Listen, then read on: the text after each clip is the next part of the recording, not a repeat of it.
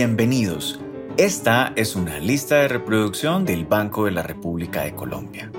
Les habla Felipe Clavijo Ospina y este es el segundo programa de una serie de seis episodios de la lista de reproducción La Música para Todos, donde mi voz los guiará por diversas anécdotas sobre la vida y obra de grandes compositores y por la relación e influencia que ha tenido la música clásica en el desarrollo de otros géneros a través de confluencias musicales.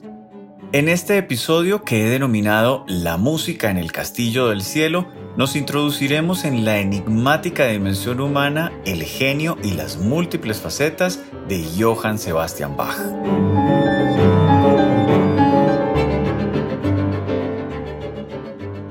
Como bien lo señala John Elliot Gardiner en su más reciente estudio sobre el gran maestro alemán que da nombre a este texto, Bach fue un ser humano absolutamente imperfecto con un talento musical extraordinario. En efecto, apreciamos el retrato de un hombre que enfrentó la pérdida desde muy joven. Primero fueron los padres, luego su esposa María Bárbara y posteriormente algunos de sus hijos. Quizá debido a estos infortunios comprendió que el amor estaba indisolublemente ligado al dolor, tanto como la vida a la muerte. La experiencia de la pérdida tuvo un doble impacto en él. Lo convirtió, por un lado, en un hombre espiritual, creyente en la perfección y en la armonía celestial, y por otro, en un hombre profundamente reservado y recluido en sí mismo, que encontró en la música la herramienta más poderosa para refugiarse, pero también para soñar con los límites de lo posible y tal vez con otra vida. Algo que sorprende de la vida de Bach es que no conocemos prácticamente nada sobre la relación hombre-música, a pesar de su increíble fama como compositor y de sus muchos biógrafos. Una reflexión que puede ofrecernos algunas luces para entender mejor su dimensión humana es pensar que el cantor de Leipzig era una persona como cualquiera de nosotros, con virtudes y defectos. De sus diversas estancias en Weimar, Mühlhausen, Köthen y Leipzig, sabemos de las amargas controversias que sostuvo con la mayoría de sus empleadores por las condiciones laborales y salariales, por falta de visión y respeto a su trabajo, así como una cierta irritabilidad con músicos y cantantes que consideraba mediocres. Es recurrente la caricatura del maestro perdiendo los estribos al punto de quitarse la peluca y pisotearla en los ensayos de sus obras. Tal vez lo mejor que podemos hacer para acercarnos a Bach, el ser humano, es sospechar que probablemente usó su arte como reflejo de la propia personalidad, de su profunda sensibilidad de su furia creativa, de sus ambiciones imposibles y por supuesto de sus temores. Y para ello es necesario conocer un poco mejor su historia. El joven Bach fue disciplinado desde su infancia. Al cuidado de su hermano mayor Johann Christoph desde los 10 años, copiaba partituras en secreto y dedicaba sus energías a aprender todo lo que podía sobre el arte de la música. Allí tuvo contacto con las obras de Pachelbel y Froberga. Más tarde tendría acceso a la música del que se iba a convertir en su ídolo y mentor, Dietrich Buxtehude, a quien Bach, con solo 20 años, no dudó en visitar en Lübeck, una jornada de poco más de 400 kilómetros a pie que emprendió para perfeccionar sus estudios de órgano y contrapunto. Poco después retornaría a Weimar, donde emprendió la composición de algunas de sus primeras obras de importancia, una serie de preludios y fugas que luego serían recopiladas en el clave bien temperado, el Orgelbuchlein o manual para órgano, además de algunas cantatas y conciertos para clave y cuerdas. Es allí donde conoce la música de Antonio Vivaldi y Arcangelo Corelli, solo para perfeccionarla y llevarla a un nuevo nivel de esplendor. Posteriormente, en Köthen, Bach se dedicará a la forma instrumental y a componer cantatas seculares, entre las obras de esta época se destacan los conciertos de Brandenburgo, las suites orquestales, las suites para violonchelo solo y algunas sonatas y partitas para violín.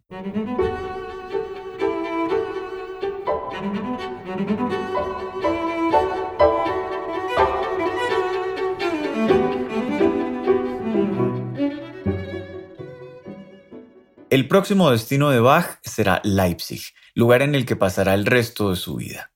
Es en esta modesta ciudad donde completará tres ciclos completos de cantatas litúrgicas, una tarea descomunal, pues además debía enseñar y atender otras labores. A pesar de todas las intrigas y vejaciones que sufrió Bach en la larga disputa con sus últimos empleadores, compondrá obras de gran importancia como las Pasiones según San Juan y San Mateo, el Oratorio de Navidad, la Misa en Si menor, la Ofrenda musical, las Variaciones Goldberg, el Clave bien temperado y el Arte de la fuga que dejó inconcluso. Sobre los procesos creativos del gran maestro alemán, podríamos decir que a diferencia de otros compositores que tuvieron más posibilidades de viajar, como Händel, Telemann, Scarlatti o Vivaldi, Bach encontró la seguridad aferrándose a una estructura regular, a la disciplina de la proporción y los números y al calendario. Dicho en otras palabras, a procesos de experimentación continua en los que buscaba encontrar nuevos mundos sonoros y descifrar los últimos confines del contrapunto, pero sobre todo la perfección. Algo muy particular de la música de Bach es su capacidad para no revelar todos sus secretos con una sola ojeada e invitarnos a escrutar los misterios más allá de las partituras, el tiempo y sus múltiples rostros, y claro, las mil y una versiones que existen alrededor del genio de Eisenach. Para acercarnos de forma libre e intuitiva al inmenso repertorio compuesto por Johann Sebastian Bach, he construido una lista de reproducción que explora su vida a través de tres secciones, cada una integrada por ocho piezas, con la esperanza de reflejar su condición de hombre imperfecto y músico extraordinario. La primera sección nos lleva a través de un alucinante viaje musical que comienza con el sencillo Steven de Alice Cooper, que nos introduce en un sueño guiado por la más famosa fuga de Bach en la cultura popular, hasta la manifiesta melancolía de la partita número 2 en do menor en versión de Marta Argerich. En esta sección también recorremos la inocencia del área inicial de las variaciones Goldberg, solo para entregarnos a los experimentos sobre un air que Jason Becker adaptó para guitarra eléctrica casi a la misma edad que Bach compuso su Actus Tragicus. Finaliza con un gran despliegue de furia creativa para órgano con la tocata en re menor BWV 538 por K. Richter y la segunda, la tocata en funk por Walter Murphy. La segunda sección nos lleva por los inciertos caminos del concierto para violín en la menor en versión del English Concert y Trevor Pinnock, hasta un elocuente homenaje de Richie Ray en una picante versión de salsa fugada llamada Juan Sebastián Fuga. Además, recibimos el bálsamo sanador del área número 49 de la segunda parte de La Pasión según San Mateo, pero también los influjos jazzísticos de Jacques Lussier que desembocan en la alegría desbordante del área número 41 del Oratorio de Navidad, de la mano de John Elliot Gardiner y el conjunto de solistas barrocos ingleses. Para terminar, Benjamin Britten dirige una heterodoxa versión del Concierto de Brandenburgo número 1. En la tercera y última sección, los versos admonitorios de la Pasión según San Juan nos guiarán hasta los delicados valles del preludio en mi menor, BWV 855, de la mano de Emil Gilels. También vibraremos entre la euforia de la resurrección en la misa en si menor y el vértigo y la potencia de tres obras para clavicémbalo y orquesta la última, una maravillosa transcripción de Vivaldi que nos dejará listos para terminar con los delirios propios del virtuosismo de Ingvi Malmsteen en Ship of Fools y finale de su Baroque Roll.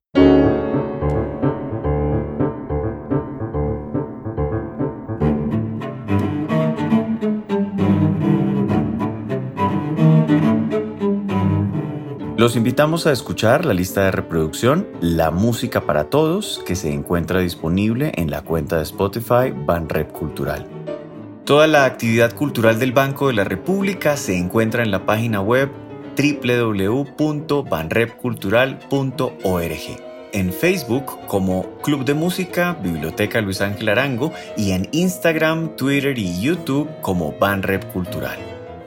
La investigación, selección musical y presentación de este episodio fue realizada por quien les habla, Felipe Clavijo Ospina. La edición y montaje estuvo a cargo de Jefferson Rosas y la producción a cargo de María Alejandra Granados. La música de este podcast es parte de Conversaciones, Variaciones para violín, violonchelo y piano Opus 32 del compositor Juan Antonio Cuellar, interpretada por el ensamble Lincoln Trio. Los esperamos en nuestro próximo episodio.